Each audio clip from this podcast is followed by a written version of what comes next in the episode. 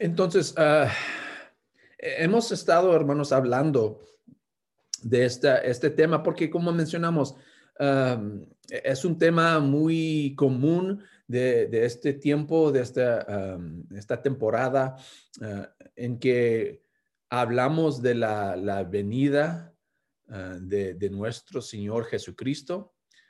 como hemos mencionado también varias veces, no es necesariamente que nosotros creemos que ah, actualmente vino durante estos tiempos, pero aprovechamos de este tiempo para hablar de su venida, aunque sea en, el invierno, en diciembre, aunque sea en otro tiempo, en otro, otro mes, en otro, eso no importa para nosotros porque nosotros celebramos su vida ah, cada domingo, pero cada año también nos da la, oportunidad de, meditar de nuevo en, lo que significa su venida para nosotros.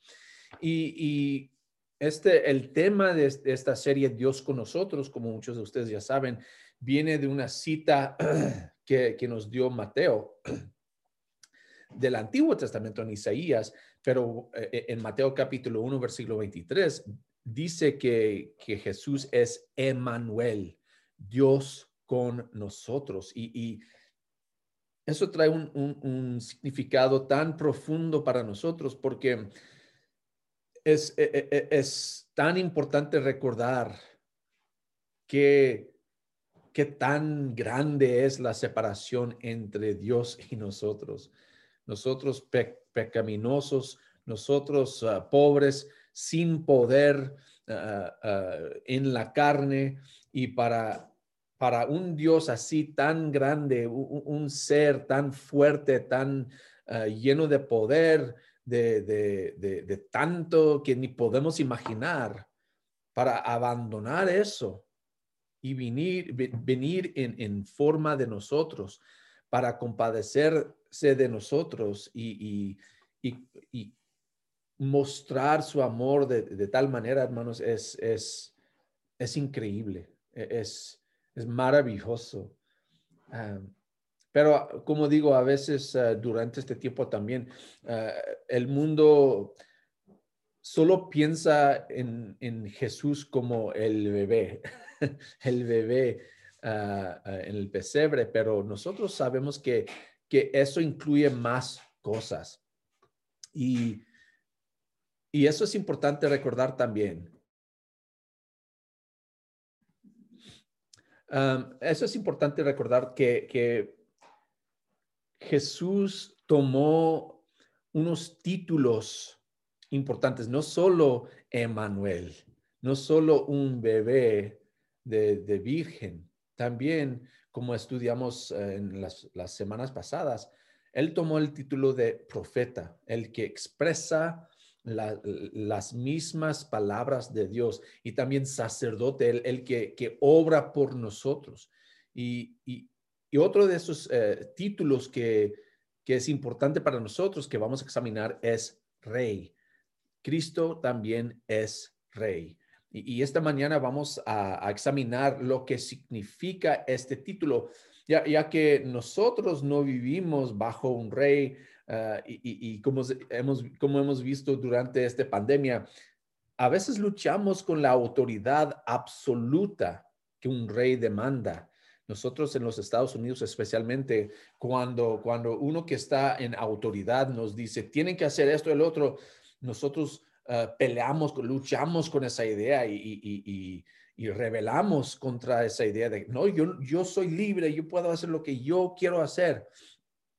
Pero el título del rey, lo que lleva Jesús, nos significa algo importante. Así que vamos a ver un contraste entre dos hombres de autoridad para sacar unos principios ah, para nuestra relación con Jesús. Vamos a ir a Juan capítulo 18. Juan capítulo 18, versículos 33 a 40. De ahí es donde vamos a sacar nuestro estudio de hoy. Juan 18, 33 a 40.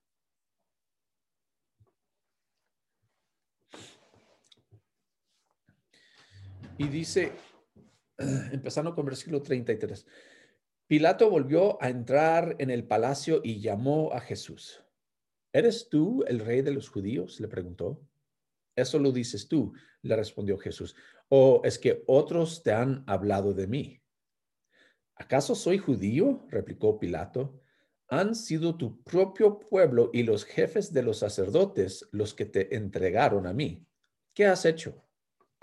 Mi reino no es de este mundo, contestó Jesús. Si lo fuera, mis propios guardias pelearían para impedir que los judíos me arrestaran. Pero mi reino no es de este mundo. Así que eres rey, le dijo Pilato. Eres tú quien dice que soy rey. Yo para esto nací y para esto vine al mundo, para dar testimonio de la verdad. Todo el que está de mi parte, de la verdad, escucha mi voz. ¿Y qué es la verdad? preguntó Pilato. Dicho esto, salió otra vez a ver a los judíos. Yo no encuentro que éste sea culpable de nada, declaró. Pero como ustedes tienen la costumbre de que les suelte a un preso durante la Pascua, ¿quieren que les suelte al rey de los judíos? No, no sueltes a ese, suelta a Barrabás volvieron a gritar desaforadamente. Y Barrabás era un bandido. Ahora, vamos a examinar ah, tres aspectos de, de, esta idea de que Jesús es rey. Y vamos a ver un contraste entre él y Pilato. Primeramente, lo que vemos aquí de Jesús es que Jesús desea autenticidad. Jesús desea autenticidad. ¿Qué es lo que significa eso? Jesús quiere que Pilato mismo diga algo. para ser parte del reino de Jesús, nosotros tenemos que reconocer su autoridad sobre nosotros mismos. Fíjense lo que dice. Um, Pilato le hace una pregunta, ¿eres tú el rey de los judíos? Le preguntó. Y la respuesta de Jesús es muy interesante. Dice, ¿eso lo dices tú o es que otros te han hablado de mí. En otras palabras, Jesús está diciendo, solamente estás repitiendo lo que otros te han dicho.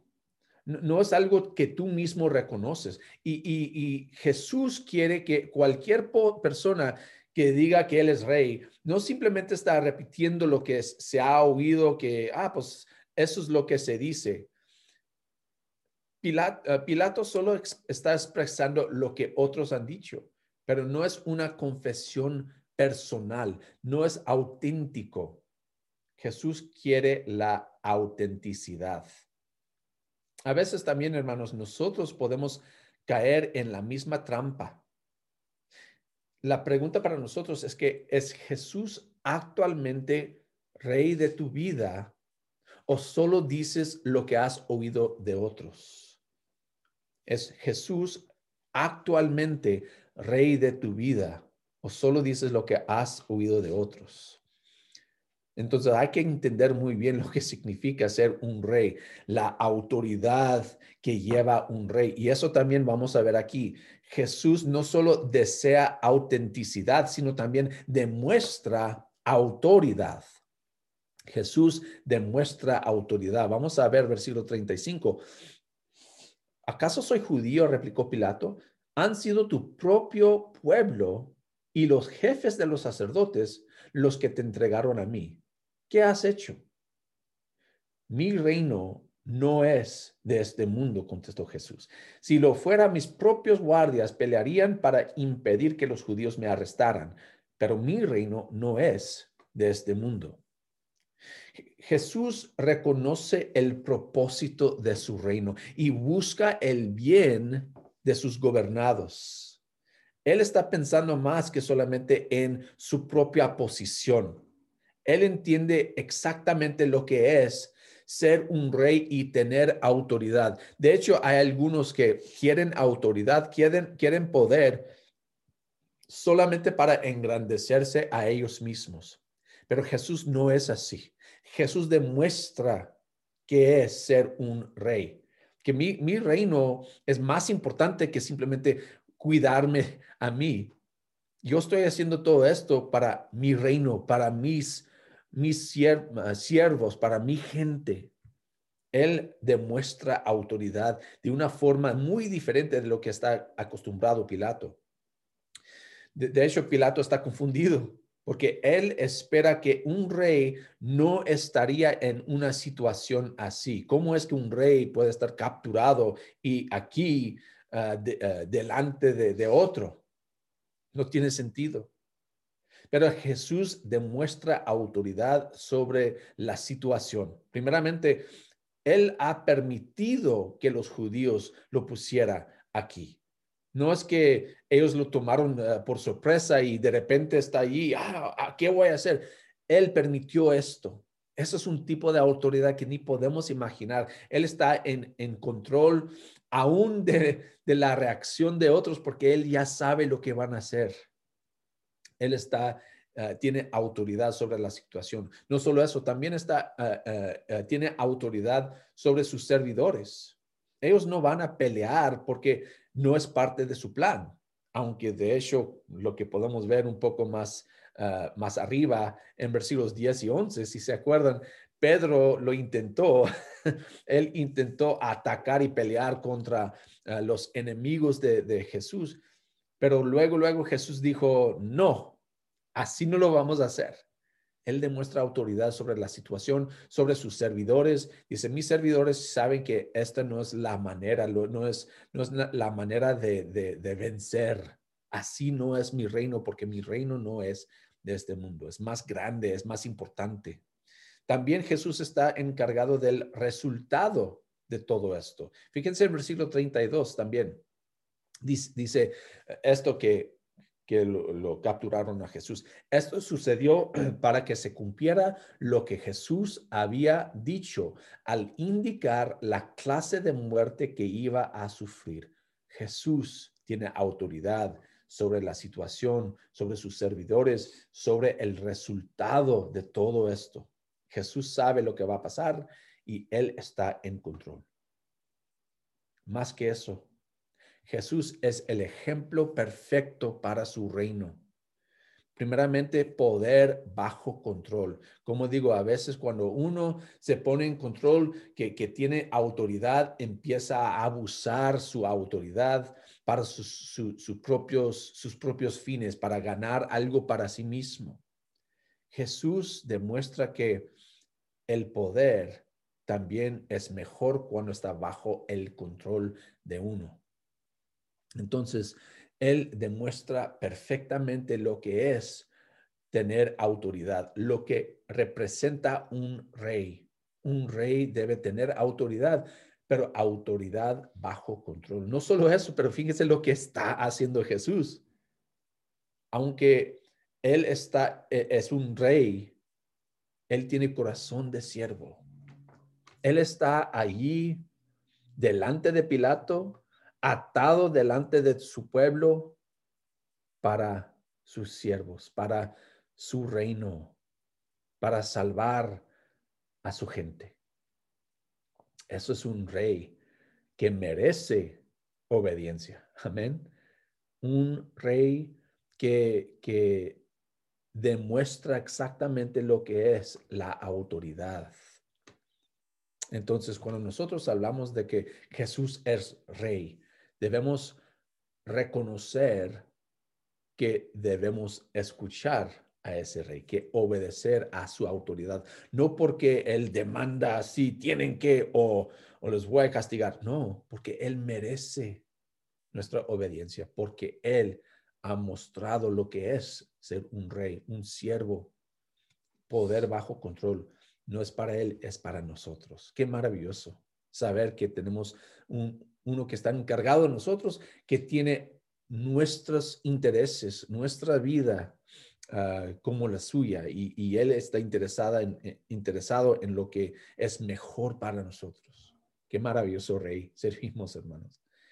Entonces ya hemos visto que Jesús desea autenticidad, también demuestra autoridad y finalmente también Jesús determina la agenda. Vamos a continuar en versículo 37. Dice, así que eres rey, le dijo Pilato.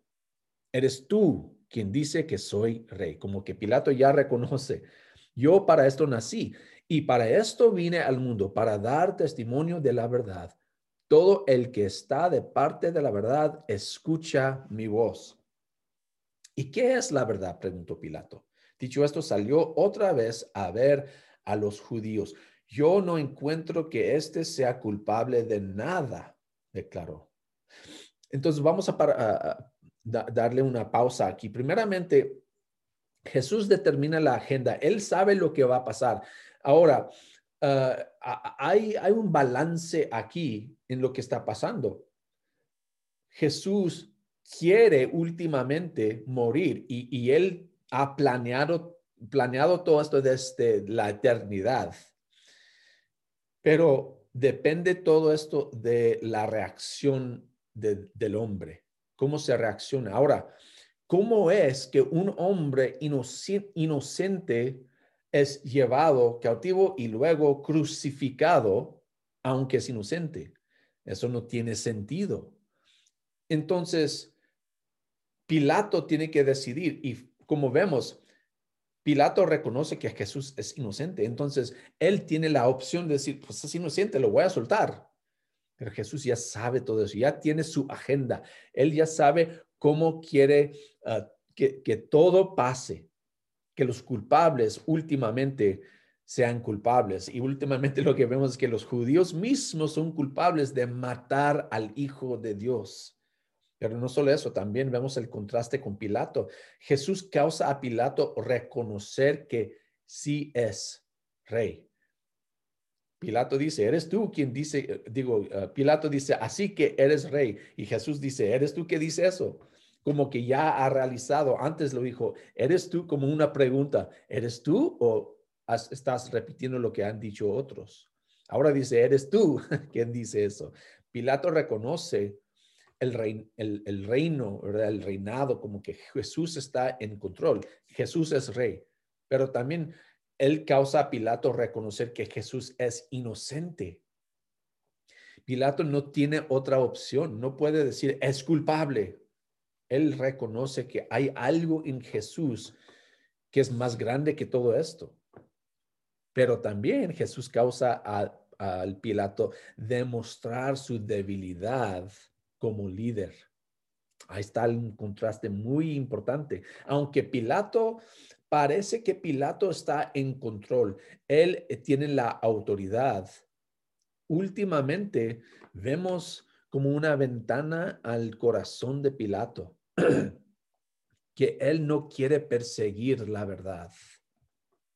Qué triste, hermanos, tener un rey que no está interesado en la verdad. E, eso, y, lo hemos visto en, esta, en este mundo de, personas que están en control, pero a ellos no les interesa la verdad. Y un desastre que, que, llega por, como resultado de, de, esa idea, que no están interesados en la verdad. Aquí vemos a Pilato, no está interesado en la verdad. Jesús es la verdad. Entonces, un contraste grande entre este rey o este hombre de autoridad y Jesús, el rey actual. Entonces, Pilato demuestra que, ah, que no quiere perseguir la verdad y también, aunque él sabe que Jesús es inocente, no quiere causar problemas.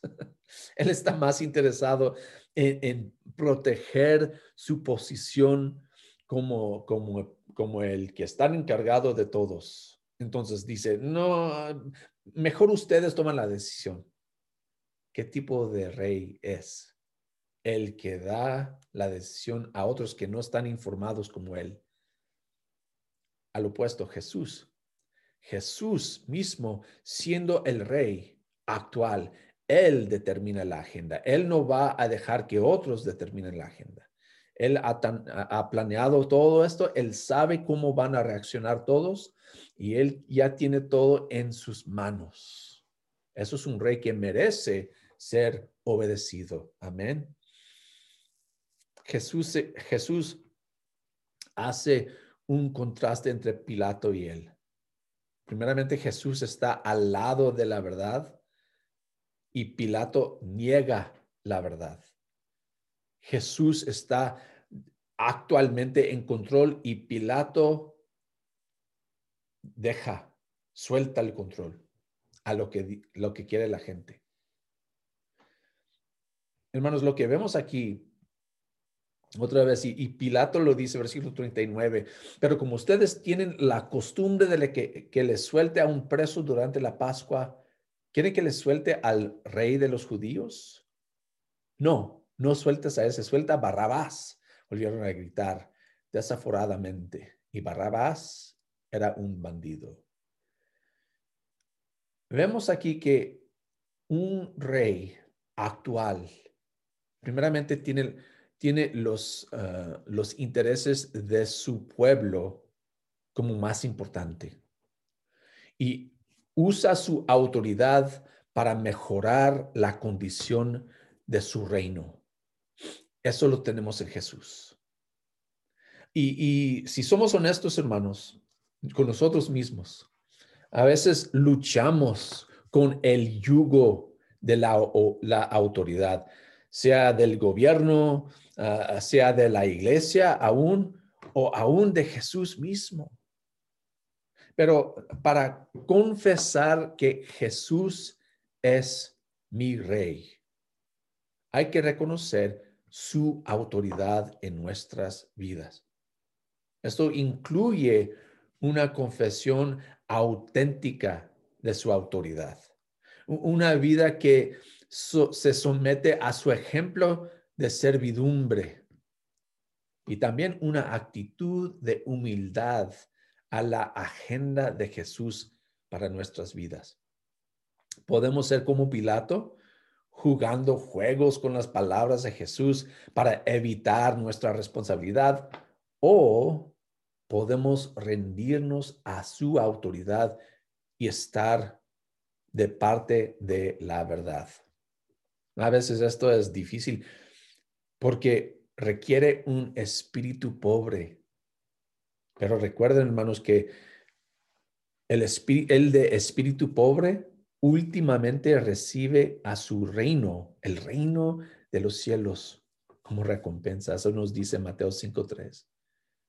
Entonces, esta mañana y esta temporada, hermanos, mientras que estamos planeando cosas, mientras que estamos tal vez luchando ah, con, esta pandemia y cómo podemos ah, celebrar, primeramente hay que celebrar que tenemos a Cristo como un profeta, el que expresa a nosotros directamente las palabras de Jesús, digo, de Dios. No solo eso, tenemos a Jesús como sacerdote, el que está intercediendo por nosotros delante del Padre, nos da la confianza de poder hablar directamente a Dios con, con toda confianza y recibir misericordia y gracia. Y también tenemos a Jesús como rey y usa su autoridad para nosotros, pero nosotros tenemos que rendirnos a su autoridad. Yo reconozco muy bien y confieso que a veces también yo lucho contra su autoridad, pero para proclamar que Jesús es rey, no es simplemente rey en un, un sentido grande, sino también un sentido personal, que cuando venga una decisión hay que hacerme la pregunta, ¿es esto lo que quiere Jesús mi rey o no? Pues gracias hermanos, gracias por estar aquí con nosotros, gracias por su tiempo. Espero que esto ha sido útil para ustedes ah, y de buen ánimo. Ah, y, esta semana vamos a, celebrar todos juntos ah, en, una forma u otra, u otra este, el tiempo de Navidad. Así que espero que sea algo Ah, algo bueno, una bendición para cada uno de ustedes. Ah, otra vez, sí nos vamos a reunir eh, este miércoles y vamos a pasar un poco de tiempo platicando sobre, sobre esta temporada para animarnos un poco ah, y, y, continuar meditando en las bendiciones de ser hijos de Dios. Vamos a orar y terminamos con eso.